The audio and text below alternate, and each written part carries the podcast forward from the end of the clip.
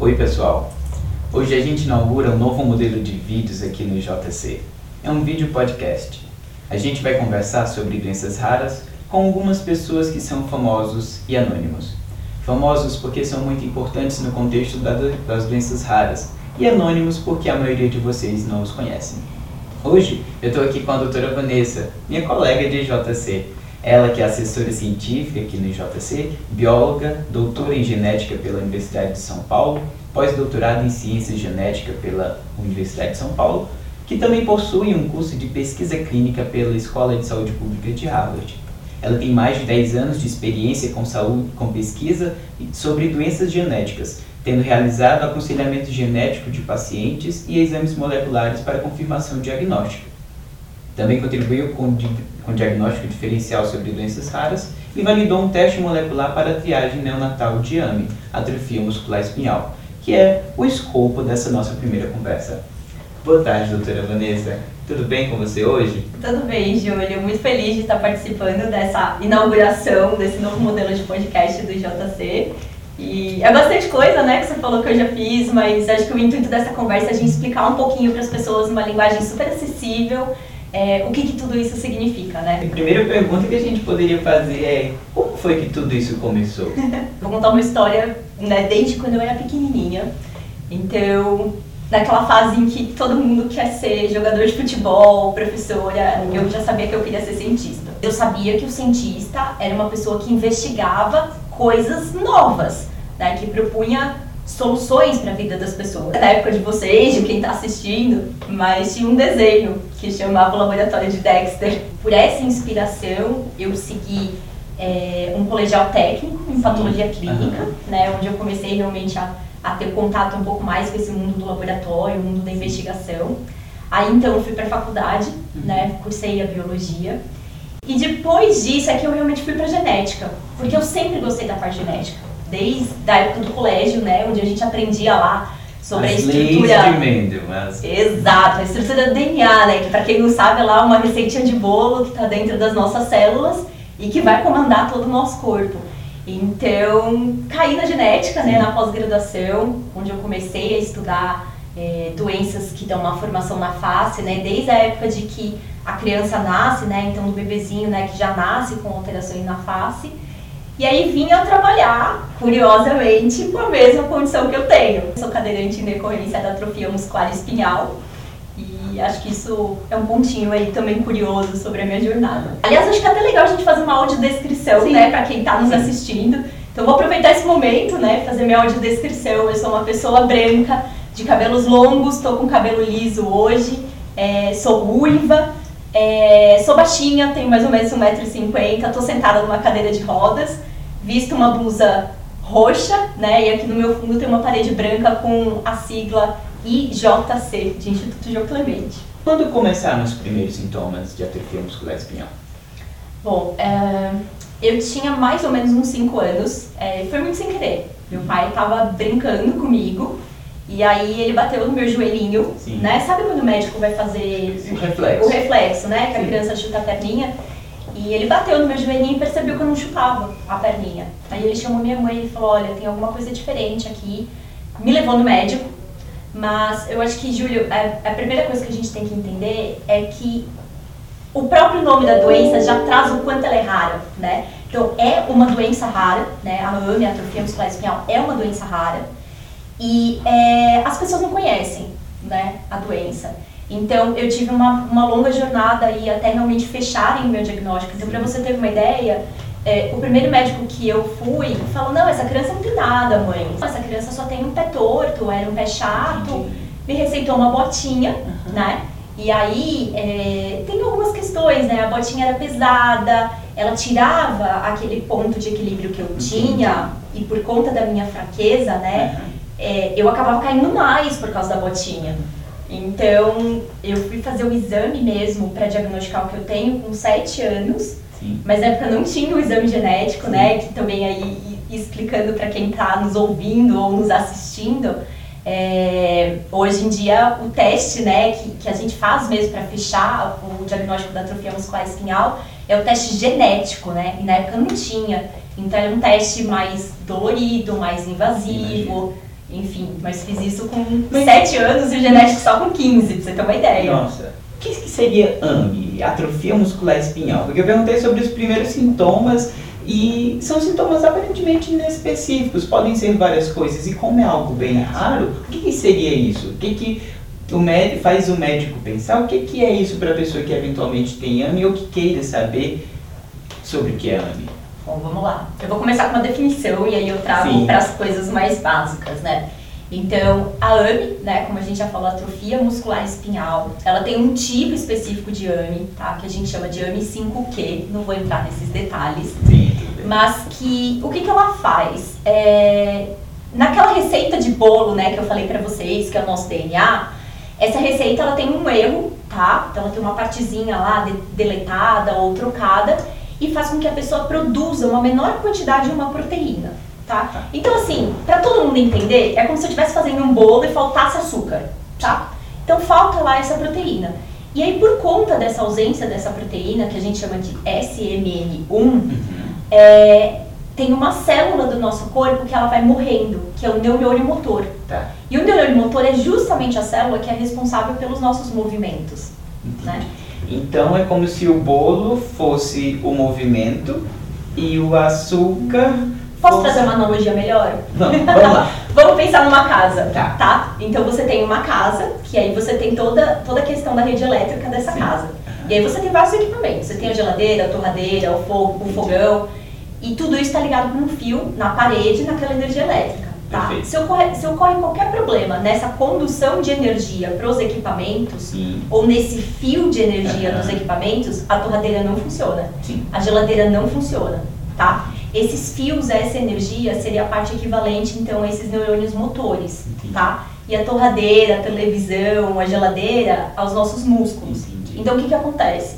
Eu não tenho força para realizar alguns determinados movimentos, uhum. tá?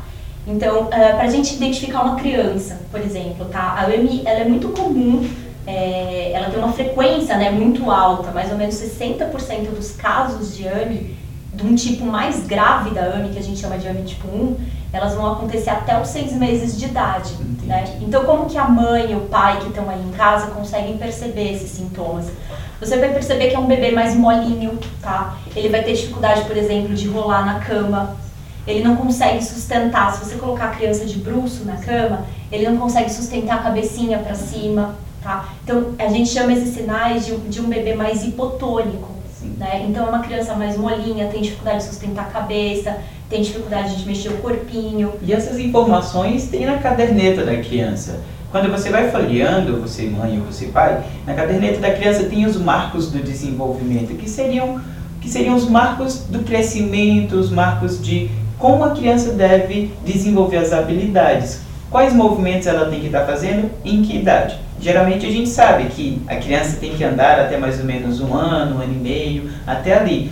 Mas na caderneta da criança tem essas informações que são muito importantes de você ir acompanhando. E eventualmente até os seis meses você pode, ao acompanhar, perceber que seu bebê é um pouco mais hipotônico, como a doutora Vanessa falou. Que é um bebê mais molinho, que você tenta levantar os braços dele, ele não faz nenhuma resistência, que ele não rola ainda. E que você levando essa queixa para o pediatra, que você convive com sua criança 24 horas, vai conseguir mostrar para ele, às vezes, um sinal que ele não perceberia é, tão facilmente. Por isso que é muito importante a gente acompanhar essas informações do crescimento da criança. E tem algumas informações disponíveis também no site do IJC, e como tem na caderneta da criança. Mas continuando, doutora Vanessa. Júlio, é, foi muito legal você ter falado isso, porque o que, que acontece, tá? Então, na prática, a gente vê que é, muitos pais não preenchem a caderneta da criança, Sim. tá?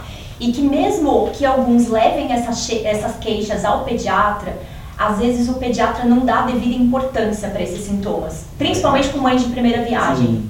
É muito comum dizer, olha mãe, é, é ansiedade sua, é, tenha paciência que o seu filho ainda está no tempo do desenvolvimento do, do, dos marcos motores, né, do ficar em pé, do engatinhar e etc mas às vezes a questão é muito nítida. Então, por serem raras, né, por ser uma doença rara, é muito importante a mãe e o pai frisarem isso para o pediatra, de que eles gostariam que realmente acontecesse uma investigação nesse caso. Sim. Né? Outro sintoma bastante interessante, às vezes a mãe perceber que o bebê tem, tem é, ele não tem força para sugar o leite materno. Tá? Isso é uma característica também da AMI. Uhum. Então, acho que são todas essas questões que o profissional de saúde também precisa valorizar quando é trazida uma queixa dos pais, né? Valorizar a sensibilidade do acompanhante, né? Porque Exato. o acompanhante, como eu falei, tá 24 horas com aquela criança, sabe o que, mesmo que não tenha o requinte técnico, não tenha toda aquela informação que o médico tem, mas ele sabe, tem um, um quesinho de sexto sentido que diz assim, ah, isso aqui não tá certo. E essa sensibilidade tem que ser valorizada, é um ponto muito importante mesmo. E daí você falou que AME é uma doença que, que na nossa analogia, mexe com os fios dos músculos, que são os neurônios motores que inervam os músculos e os movimentos. E como é que faz o diagnóstico disso? Tá. Bom, é, a gente tem, obviamente, né, todo diagnóstico ele tem que ser composto é, pela questão da parte clínica, Sim. né, uma avaliação do médico com as devidas é, questões clínicas, como você disse muito bem, dos movimentos e etc. Mas o padrão ouro para diagnóstico, frente a uma hipótese clínica desse médico, para fechar e dizer que é AME, é o teste genético. Tá? Então a gente vai fazer um teste molecular, tá? Hoje em dia o padrão ouro é um teste que chama, a sigla dele chama MLPA, tá? E através desse teste você vai ver se está faltando um pedacinho daquele gene ou não. Né? Imagina um trem com vários vagões. É como se estivesse faltando um vagão daquele trem, tá? Então aí você consegue identificar, né, que realmente aquela pessoa tem aquela doença. No caso da AME, né, falar em um termo mais técnico, é uma doença dita autossômica recessiva. Então a criança precisa ter a alteração tanto herdada do pai quanto da mãe, tá? Isso é o que acontece na maioria dos casos. E aí a criança, então, tendo as duas cópias, né, do gene alterado, ela tem atrofia muscular espinhal. Obviamente que tem uns casos mais complicadinhos aí para o diagnóstico, né? Você precisa de um outro exame, mas é, isso o médico vai saber conduzir, então juntando o teste genético com a avaliação clínica dele. E outro ponto muito importante, quando eu imagino uma pessoa que, que tem os primeiros sintomas e recebe um diagnóstico, como você falou, tem uma distância temporal muito grande, ainda mais quanto mais raro é a doença, porque menos, menos pessoas vão estar aptas a perceber aquele diagnóstico, sugerir um exame que é mais específico e que tem às vezes um custo mais elevado. É, então, Uh, teria alguma maneira de encurtar esse processo diagnóstico, de alguma maneira a gente contribuir enquanto sociedade, então como política? Tem sim, Júlio. É, eu gostaria até de voltar um pouco e falar sobre essa demora no Sim. diagnóstico, né? Então, assim, é, quando a pessoa ela já apresenta os sintomas da doença e aí ela vai buscar ajuda, esse, esse atraso acontece por desconhecimento dos profissionais de saúde, por falta de acesso aos exames apropriados e por falta de acesso a um especialista que conheça aquela doença. Então, pensa numa pessoa que entrou pelo SUS, por exemplo. Né? entendi. Ele vai entrar pela porta da saúde primária e até ele chegar no especialista, isso demora muito tempo. E a, e a questão da falta de acesso, estou falando de tempo, assim, de sete anos, às vezes, de demora para se fechar um diagnóstico, isso quando é fechado. Sim. Principalmente em regiões mais afastadas do Brasil, né? A gente está falando de um país muito heterogêneo. Sim. Então, região norte, nordeste, às vezes acabam sofrendo um pouco mais com esse acesso ao diagnóstico. Agora, o que, que a gente tem que pode mudar esse cenário? Tá? A gente teve recentemente aprovado, para falar mais especificamente ano passado, em maio de 2021, uma lei, a Lei 14.154, tá? uma lei federal, que ela vai ampliar o teste do pezinho. Então, segura aí que a gente já explica o que, que é o Tá teste bom. do pezinho, tá? E através do teste do pezinho, então, essa criança ela vai poder ser diagnosticada antes mesmo do aparecimento dos sintomas. Entendi. Ou seja, o neném nasce, ele faz o teste do pezinho Uhum. entre os- o terceiro e o quinto dia de vida, tá? E aí a gente consegue identificar a AME através de uma série aí de processos que também a gente pode falar mais detalhadamente. Então, sim, existe uma forma de fazer o diagnóstico precoce da atrofia muscular espinhal e propiciar uma melhor qualidade de vida para a pessoa. Vamos voltar lá na sua história. Começou com aquele reflexo que seu pai percebeu que você não tinha e ficou andando de médico para médico. E hoje você tá, você é cadeirante. Como foi que saiu do primeiro reflexo que você que estava ausente até hoje você chegar na cadeira de rodas? Como foi isso? Vamos lá. Primeiro que eu andava. Tá? Então, né, é, é aquilo que a gente está falando, né? Então, é, a AME, né, uma outra característica dela é que ela é uma doença progressiva? Hoje a gente já tem questões de tratamento, que também a gente pode falar mais um pouquinho para frente, mas no que a gente chama de história natural da doença, ou seja, sem nenhuma intervenção, ela é uma doença que evolui, né? Então eu era pequenininha, eu andava, eu só nunca engatinhei e nunca pulei. Essas são tá. duas coisas que eu nunca fiz na vida. Então é, eu pulei essas etapas, né? Né? E aí, conforme eu fui crescendo, é, realmente foram aparecendo as dificuldades, né? Começou a ficar difícil eu levantar da cadeira, começou a ficar difícil eu levantar do chão, aí depois começou a ficar difícil eu subir escada, eu andar longas distâncias.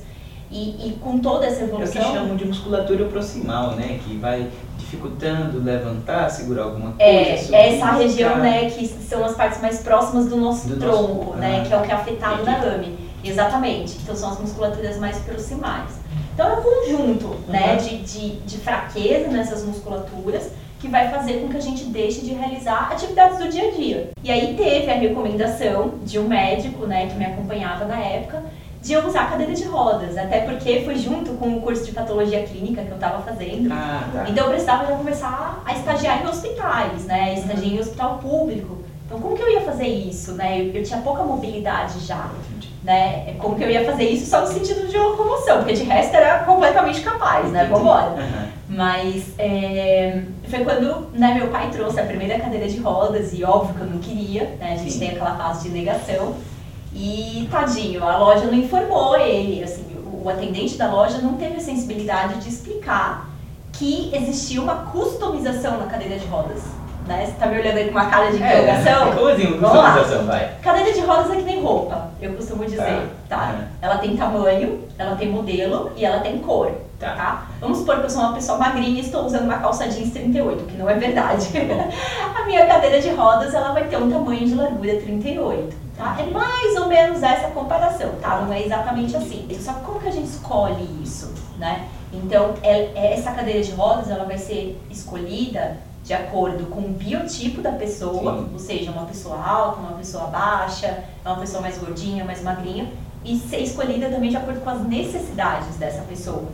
É. Ela precisa de um apoio de cabeça, ela precisa de um apoio de braço, tem que ser uma cadeira com encosto mais alto ou não. Hum, então, tá. tudo isso, né? E isso não foi feito quando foi vendida a primeira cadeira de rodas para o meu pai. Então era uma cadeira enorme, que eu falo que era uma poltroninha para mim, né? Eu ia, eu sempre fui muito, muito baladeira. E então, mais pesada, né? Imagina. Mais pesada, não. Eu ia pra balada pra você ter uma ideia, assim, ó, o pessoal colocava a bolsa do meu lado, de tanto espaço que sobrava. E aí entra a questão do funcional, né? Que é. você tá falando, a funcionalidade. Eu não conseguia, ainda mais por não ter força no braço, né? Você tá vendo que eu não abro o braço assim uhum. que nem vocês, né? De abrir assim, eu preciso apoiar. Então eu não tinha a, a força para tocar a cadeira com uma cadeira tão ampla. Né? Isso e aconteceu aí? quando eu tinha 17 anos. Tá. E aí, como eu falei, eu sempre gostei muito de sair, de sair uhum. né? Então a cadeira de rodas ela me propiciou a sair com os meus amigos. Aí num shopping, aí numa balada que eu gostava muito. E, e é estranho dizer para quem não vive a situação, uhum. mas a cadeira de rodas ela foi o meu passo para liberdade naquela época. Entendi. Eu consegui fazer as coisas sozinha né, com independência, com capacidade de tomar as minhas próprias decisões, né, autonomia. Embora eu ainda precisasse, ainda hoje às vezes preciso de uma ajuda para subir uma ladeira, alguma coisa assim, isso me trouxe uma, independência ímpar, que eu nunca tinha tido. Existem vários tipos de AMI, por exemplo, né? Então, nos tipos mais graves, isso é, é um pouco mais exacerbado. Né? A criança realmente ela não consegue, ela nunca anda, por exemplo, né? E tem os tipos mais leves. O meu, por exemplo, é um tipo mais leve de AMI. Por que, que as famílias que não têm uma pessoa conhecida com AMI, elas devem estar nessa luta pela inclusão da AMI no teste do pezinho, tá? É, como é que eu vou explicar isso de uma forma fácil? é, a gente diz que as pessoas que carregam a alteração da AMI, mas não têm a doença, tá? que é o que a gente chama de portadores, Sim. elas têm um número bastante significativo na população tá? tá. Então vamos supor que você está numa sala de cinema, tá? Tem 50 pessoas nessa sala de cinema. Sim. Dessas 50 pessoas, uma pode ter essa mutação da AMI e nem saber, porque ela não tem a doença, ela só tem uma alteração. Lembrando que para AMI a gente precisa de duas, alterações, alterações tá? Você, você pode ter essa alteração para AMI, você não sabe, tá? Aí você tá lá passeando no shopping, pá, conhece uma pessoa, se interessa, casa, tem filhos, ou num caso tem filhos, vai saber. Mas a questão é, você tem uma criança, se você e essa mãe são portadores, você pode ter a chance de nascer uma criança com AMI. Entendi. Né? Então é super importante que a gente traga o teste do pezinho para que ele esteja disponível também para as famílias que não têm nenhuma criança com AMI, nenhum histórico de tio, de avós com AMI na família. Isso vale para todas as doenças raras que estão no teste do pezinho. Elas podem até acontecer de uma forma diferente que a AMI, mas o que eu quero dizer que é que não é porque você não tem um caso conhecido de doença rara na família que isso ainda não pode acontecer na sua família. E o teste do pezinho vem para trazer é, uma oportunidade de ação precoce de tratamento. Porque ele é um teste que antecipa uma jornada diagnóstica, né? Então, é, é, como se ele liberasse alguns resultados que vão nortear um caminho de análise clínica, análise com outros exames mais específicos, né? E para doenças que mudam que o tratamento muda completamente, né? É, imagino que que o teste do pezinho vem para aquelas doenças que o tratamento que a gente chama de milagroso. Exato. E, e aí? Como vamos, é que... é, vamos explicar o que é teste tá, do pezinho? É, eu, eu acho importante, Júlio, porque é, as pessoas confundem ainda um pouco. Tá. E eu só fui entender que as pessoas confundem quando eu entrei no JC. Olha que coisa. É. As pessoas acham que o teste do pezinho é muita gente, né? Não estou generalizando. Sim. É aquele carimbinho do pé do neném no papel. Sim. Não é tá? Aquele carimbinho. Uhum. É um furinho, então, que você faz no calcanhar do bebê, tá? Você vai tirar uma gotinha de sangue desse calcanhar. Ela, ela é quase indolor, né? Acho que isso eu acho que entendi o que você quis trazer, né? Que as mães se preocupam, ai, meu filho vai chorar. E muitas mães não levam por conta disso. Gente, é uma dor assim muito pontual, muito pequenininha e que pode mudar de verdade, de verdade, do fundo do meu coração, ela pode mudar a vida do seu filho. Dizem é. que dói menos do que a vacina de dois meses, né? com qualquer... certeza, com certeza, porque é um furinho muito pontual. Você tira uma gotinha de sangue, coloca no papel, né? E através daquela gotinha de sangue você consegue identificar uma série de condições tá. para as quais pode ter tanto um tratamento que vai ser baseado numa dieta, Sim. ou seja, a criança não vai poder, por exemplo, deixar, de, não vai poder comer determinado tipo de alimento, né?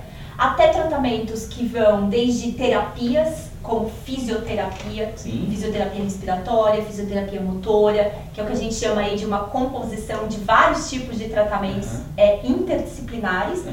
até doenças que vão ter já um, um tratamento que é um remédio, né, um remedinho lá que a criança toma, que são os tratamentos farmacológicos. Então, cada doença identificada no teste do pezinho, ela tem uma conduta que o médico vai prescrever depois específica, uma conduta clínica específica. Entendi. E, e quando a pessoa já tem uma doença genética, como é que faz isso? Porque eu imagino que, se, eu, se por exemplo, eu sou portador e minha, minha mulher, enfim, a minha parceira também é portadora e a gente tem uma criança que tem uma doença genética. Como é que eu penso sobre o meu próximo filho? Como é que eu sei lá, pensa sobre a minha família para orientar o meu primo, o meu irmão que também pode ter filho e Ótima pode nascer pergunta. com essa doença? Ótima pergunta, Júlia. Existe é, uma consulta que a gente chama de aconselhamento genético, tá. tá? Já vou começar logo com o nome. E isso é legal porque a maioria das pessoas não sabe, né? O aconselhamento genético, diferente do que o nome sugere, a gente não aconselha nada, tá? tá? Então, o que é o aconselhamento genético? A gente vai é, identificar qual que é né, essa, essa alteração genética que a pessoa tem. No caso, então, dos pais, por uhum. exemplo, eles têm a alteração genética, mas eles não têm a doença, tá, tá? Então, a gente vai fazer um estudo para identificar certinha qual que é essa alteração, né? Imagino que na situação que você está propondo, eles já tiveram algum estudo anterior para saber que eles carregam aquela uhum, mutação. Sim. Então a gente realiza um exame, um exame genético, que é pela coleta de sangue, às vezes por uma coleta de saliva ou de suave bucal, né, que é raspar um cantinho da uhum. bochecha, assim, é uma escovinha, Sim. tá? Não é nenhuma raspagem invasiva. É. Através daquilo a gente consegue então analisar o DNA daquela pessoa, tá? tá? Com base então nesse estudo do DNA, associando com a doença que a pessoa tem, a gente consegue é, estimar qual que é a chance, qual que é a probabilidade de nascer uma segunda criança com a mesma doença. Né? Ou seja, a doença que aquele primeiro filho já, já tem, tem, e a doença que é causada por aquela alteração que os pais carregam. Tá? Então é importante dizer que a gente vai fornecer informações ao casal, tá? Então a gente vai dizer sobre o que se trata, qual alteração que ele tem, quais as chances de recorrência, né, que a gente fala, qual que é o possível tratamento dessa criança, né? E também dizer sobre as alternativas de gestação que esses pais podem ter, Entendi. se eles quiserem ter filhos. Entendi. Mas a decisão é do casal. Imagina que eu tenho um filho que tem ano e que que, que tratamentos seriam disponíveis para o meu filho? Porque imagino que é uma angústia muito grande. Sim. Primeiro conseguir o diagnóstico, vendo tantos sintomas na criança. É, e depois o diagnóstico, o que, é que eu faço? Vamos supor, então, que essa criança com AMI que você está dizendo, Sim. Ela é uma criança com um tipo específico de AMI, que é chamado de AMI 5Q. Tá. Vamos, vamos tentar fechar um pouquinho esse cenário para a gente tem conseguir um... conduzir, porque tem muitos tipos de AMI. Você falou, né, que é um conjunto de doenças que tem tipos e tem Exato. nuances diferentes que variam, inclusive, de paciente para paciente, né? Que você estava falando? Exato. E aí, dentre essas atrofias tá. musculares espinhais, a gente tem uma que é chamada de atrofia muscular espinhal 5Q, tá? Então, a AMI, né, 5Q... Ela é mais prevalente, assim, em alguma mudança? Ela tem uma prevalência bastante significativa na nossa população, tá, Júlio? E, e, e, ela se tornou muito conhecida após a aprovação de alguns tipos de tratamento que aconteceu há mais ou menos, agora eu estou perdendo um pouco as contas, mas há mais ou menos três anos atrás, tá? Então, vamos lá, vamos falar antes dessa nova era aí da, da AMI, tá? Porque existe uma condução terapêutica muito importante na, na AMI 5Q especificamente, tá? Vou chamar de AMI daqui para frente, mas é a AMI 5Q que eu estou tá falando, é, que são o que a gente chama de terapias interdisciplinares tá? Então, o que, que acontece para os pais entenderem? São terapias que você vai realizar na tua criança e que elas são extremamente importantes para que essa criança tenha uma melhor qualidade de vida. Ou seja, que ela seja uh, capaz de realizar o maior número de atividades possíveis para a condição dela, Sim. obviamente. Então, tudo isso é analisado através de fisioterapia motora, fisioterapia respiratória, fonoaudiologia, acompanhamento ortopédico. Então é você preservar realmente aquela criança, tentando buscar né, essa preservação do melhor estado funcional, para que ela consiga escovar os dentes, comer, beber água, falar, é, respirar, né, sem aquele sofrimento respiratório. Diminuir é, também aqueles aparelhos, equipamentos todos assim que são invasivos. Até, às vezes ela até vai precisar de um, de um aparelho no sentido de órtese, né? Tá. Que às vezes é uma coisa para você usar no pezinho da criança para manter um posicionamento. Mas sim, buscar, por exemplo, você não utilizar é, uma respiração invasiva, que nem é recomendada na AMI, né? Então, assim, é, a busca é pelo primeiro, né, pelo auxílio, a gente chama de VNI, que é ventilação não invasiva. Obviamente existem situações atípicas, né, não vou entrar nesse mérito clínico, que daí é uma conduta, é uma conduta médica, mas é de você buscar, né, as melhores condições. Às vezes a criança precisa, sim, de uma ventilação não invasiva, né, que é, é, é um... Uma cânula, né? Uma cânula, né, mas para explicar, assim, de fácil acesso, né, a gente tem até aqui nessa revista mostrando, né, a fotinho aqui da Larissa, que cedeu a imagem para gente aqui no JC. Então, esse daqui seria uma ventilação não invasiva que permite a essa criança ter uma melhor função pulmonar, tá? Então, isso faz parte, por exemplo, das terapias interdisciplinares e que vão propiciar com que essa criança tenha uma melhor qualidade de vida, uma melhor expectativa de vida. Isso é muito importante. Por que, que eu estou frisando tanto essa questão? Porque hoje a AMI mudou muito? Com, é, com a aprovação de alguns medicamentos no Brasil, e nem só a aprovação, né, a descoberta desses medicamentos. Porque antigamente a gente não tinha nada, as pessoas mal sabiam o que era AMI, mal sabiam qual era a conduta de fisioterapia, uhum. quem dirá os medicamentos. Né? Mas hoje a gente tem os medicamentos. E às vezes as pessoas dão muita importância aos medicamentos e acabam deixando de lado essas terapias interdisciplinares. Mas as coisas têm que andar junto, tá? A gente está falando de medicamentos de alto custo, né, que são acessíveis hoje, alguns pelo governo e outros não. Então é importante também você diferenciar qual paciente vai se beneficiar disso, Sim. né? Porque existe, é, como que eu vou falar, existem critérios específicos, né, para a pessoa receber ou não esse medicamento. Uhum. Às vezes de acordo com idade, às vezes de acordo com a evolução da doença. Então o médico ele vai fazer toda essa avaliação. Uhum para ver o qual é a melhor, a melhor conduta terapêutica para aquela criança específica. Até porque, Júlia, a gente está falando, né, dentre as AMIs, a gente tem a AMI 5Q, mas dentro da AMI 5Q, a gente tem cinco tipos de atrofia muscular espinhal. A gente tem o tipo 0 e o tipo 1, que são extremamente graves. A gente tem o tipo 2, que é mais leve, né, um pouquinho mais ameno em relação ao tipo 1, por exemplo. E tem o tipo 3, que é mais, mais leve, que é o meu tipo, por uhum. exemplo. Ainda aí, é, a gente ainda tem o tipo 4, tá? O tipo 4 ele pode aparecer na segunda, terceira década de vida e ele impacta de forma muito baixa a qualidade de vida da pessoa, né? Então, é, por exemplo, às vezes ela vai ter uma dificuldade para marcha, uma dificuldade para subir escada, mas não tem impactos significativos com relação é, ao desempenho de funcionalidades, né? nem acometimento da parte respiratória. Entendi. O que acontece muito nos pacientes graves de AMI é o acometimento da parte respiratória. Sim. Tanto é que, se não tratadas, as crianças podem realmente vir a falecer pela questão respiratória. Tá? Então, são esses vários tipos né, que a gente fala e, e cada tipo tem uma conduta específica de tratamento.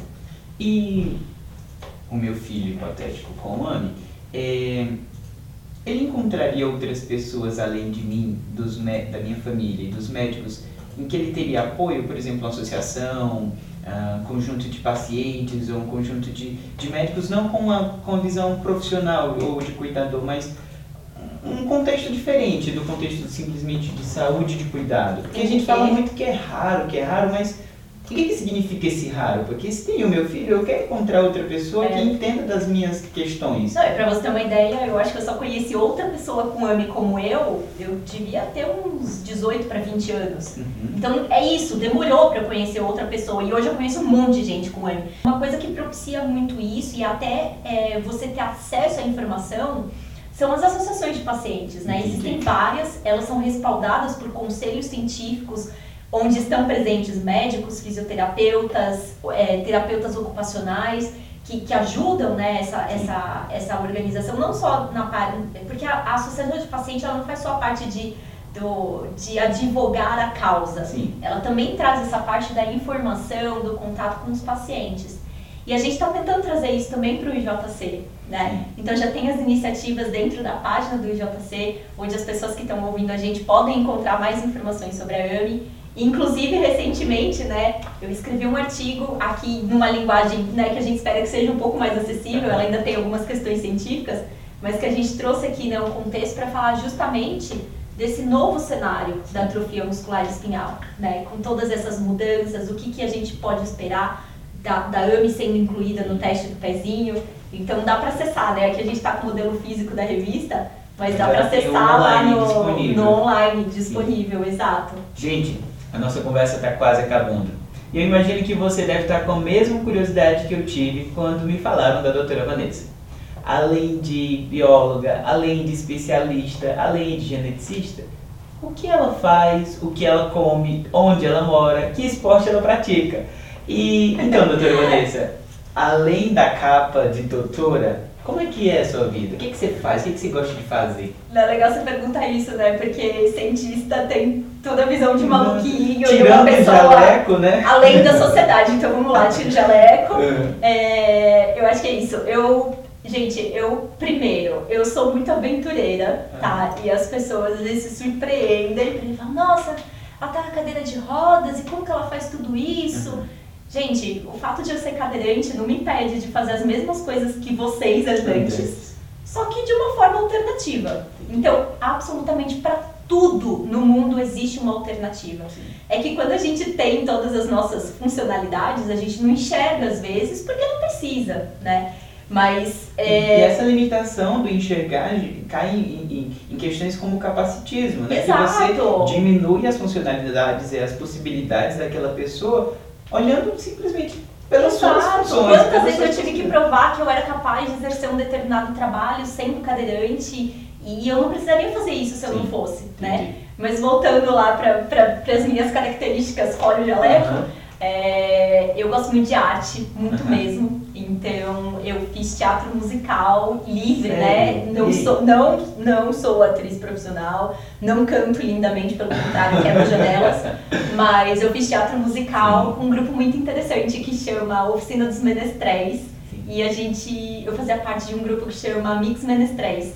Então são cadeirantes, andantes, pessoas com deficiência visual. É, e tudo isso forma um mix, por isso que a gente chama de mix. E é um teatro fundado por Oswaldo Montenegro, né, cantor e compositor. Quem nos dirigia é o irmão dele, Beto Montenegro, né, em parceria também com o Candé Brandão lá da oficina. E eu me apaixonei, porque foi naquela época que eu me descobri como cadeirante, uhum. que eu descobri todas as potencialidades e não só as limitações que a sociedade colocava. Sim. Que eu aprendi várias coisas, desde. Nossa, tanta coisa, assim, desde buscar mais formas de eu me virar sozinha, embora, né, cada um com a sua doença ou com a sua lesão, né, precisa de uma coisa. Mas comecei a namorar, sabe, descobri também outras questões relacionadas a nossa vida pessoal, relacionamentos, que a gente tem tantas dúvidas às vezes, principalmente quando a gente nasce com uma doença, né? Porque a sociedade não nos inclui dessa forma. Então eu posso dizer que o teatro fez eu me descobrir como pessoa, como cadeirante, e eu sou completamente apaixonada para ver os olhinhos brilhando aqui. Brilha mesmo, de é, Eu tive que parar, né, um, um tempo por causa da pós-graduação, eu não consegui conciliar. O jaleco pesou. O jaleco pesou. não consegui conciliar, assim, na época da tese a gente fica bem doida mesmo. Mas até durante a minha pós-graduação, pelo teatro, eu fui convidada a fazer uma novela. Uhum. Então eu fiz uma novela pela Rede Globo de televisão, onde tinha né, a Aline Moraes, fazia um personagem que era cadeirante, o personagem dela era a Luciana. E a minha personagem, a Camila, ela entrou para desmistificar algumas questões é, sobre o mundo dos cadeirantes, né? Então a minha personagem, ela era casada, ela falava sobre sexualidade com a personagem da Camila, da, da Aline Moraes. Sim. E, e foi bonito de ver, porque você andava nas ruas e as pessoas, elas começaram a reestruturar a mentalidade Sim. delas para o cadeirante. Aquilo que não é visto não é Exato. lembrado, não é? Por exemplo, eu adoro, eu adoro, acho que hoje eu tô mais contida, mas eu, eu praticava esportes mais radicais. Então, assim, o meu sonho era voar de parapente. E aí, como foi? Eu recebi um convite, também na época da novela, para fazer uma apresentadora do de um programa específico, aí, né, um quadro aí de lazer para cadeirante. E aí, ah, não sei o que, vai ter tal lazer, vai ter balada, vai ter cinema, vai ter parapente. O cara nem precisou falar mais, eu falei, eu topo. aí? Então aí eu fiz o voo de parapente, depois disso eu fiz tirolesa. A tirolesa não deu muito certo, gente. Então assim, tomem cuidado, porque às vezes o lugar se diz adaptado para fazer esportes radicais, mas a coisa não estava muito bem adaptada para mim. Graças a Deus não aconteceu nada, uhum. mas eu fiquei parada no meio da tirolesa de um quilômetro esperando o resgate. Então, assim, Nossa, e coração daquele jeito. De, quase morri, quase morri. De susto, né? Sim. Mas graças a Deus deu tudo certo. Eu já fiz parapente, já fiz tirolesa, já fiz mergulho com snorkel. Ainda quero fazer com tanque mesmo, de uhum, mergulhar mesmo. Uhum. que mais? Já fiz trilha, sendo carregada pela galera da faculdade, aliás, links maravilhosos que me propiciaram fazer aquela trilha.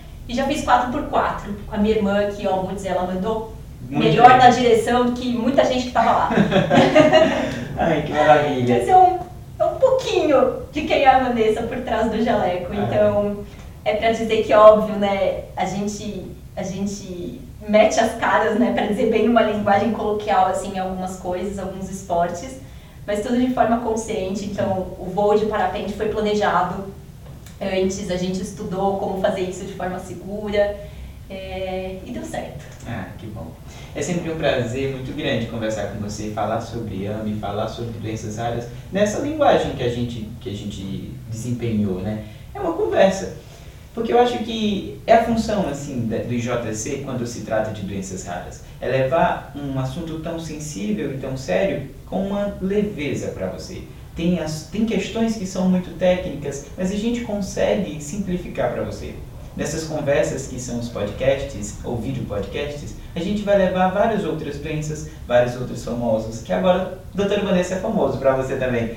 É, e assim, a gente vai levar informações que são muito importantes para toda a sociedade. Para você, enquanto é, pessoa que pode apoiar a causa das doenças raras, você que está suscetível a ter alguém que você preza com doenças raras, é, a gente vai levar informações sobre primeiros sinais e sintomas, sobre diagnóstico, sobre tratamento, sobre perspectivas de futuro e perspectivas de tratamento também. A gente agradece que você tenha escutado até agora e espera pelos próximos episódios desse podcast tão bem feito por nós. Tchau, tchau. tchau. Obrigada.